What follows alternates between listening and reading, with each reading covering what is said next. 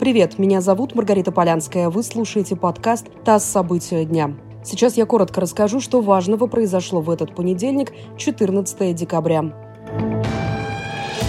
Минэкономразвития хочет регулировать цены на продукты при подорожании на 10%. С таким предложением выступил глава министерства Максим Решетников. Сейчас правительство имеет право устанавливать лимит на повышение цен на социально значимые товары, если колебания цен на них за месяц составляет 30%. Эту планку установили в 2008 году, и, по мнению Решетникова, сейчас этого недостаточно. Премьер-министр Михаил Мишустин уже поддержал это предложение.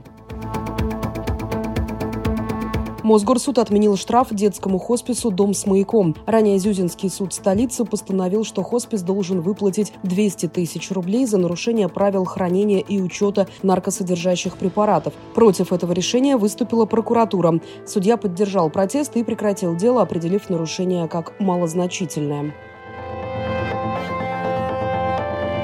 Ракету-носитель «Ангара-5» запустили с космодрома Плесецк во второй раз. Изначально запуск был запланирован на конец ноября, но был перенесен по техническим причинам.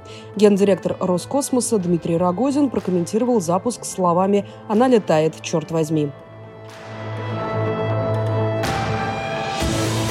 Крымскую Массандру купила структура Банка России, компания «Южный проект». Один из крупнейших в России винзаводов был продан за 5 миллиардов 327 миллионов рублей. В аукционе участвовали только две компании. На покупку Массандры претендовала также московская Estate Group.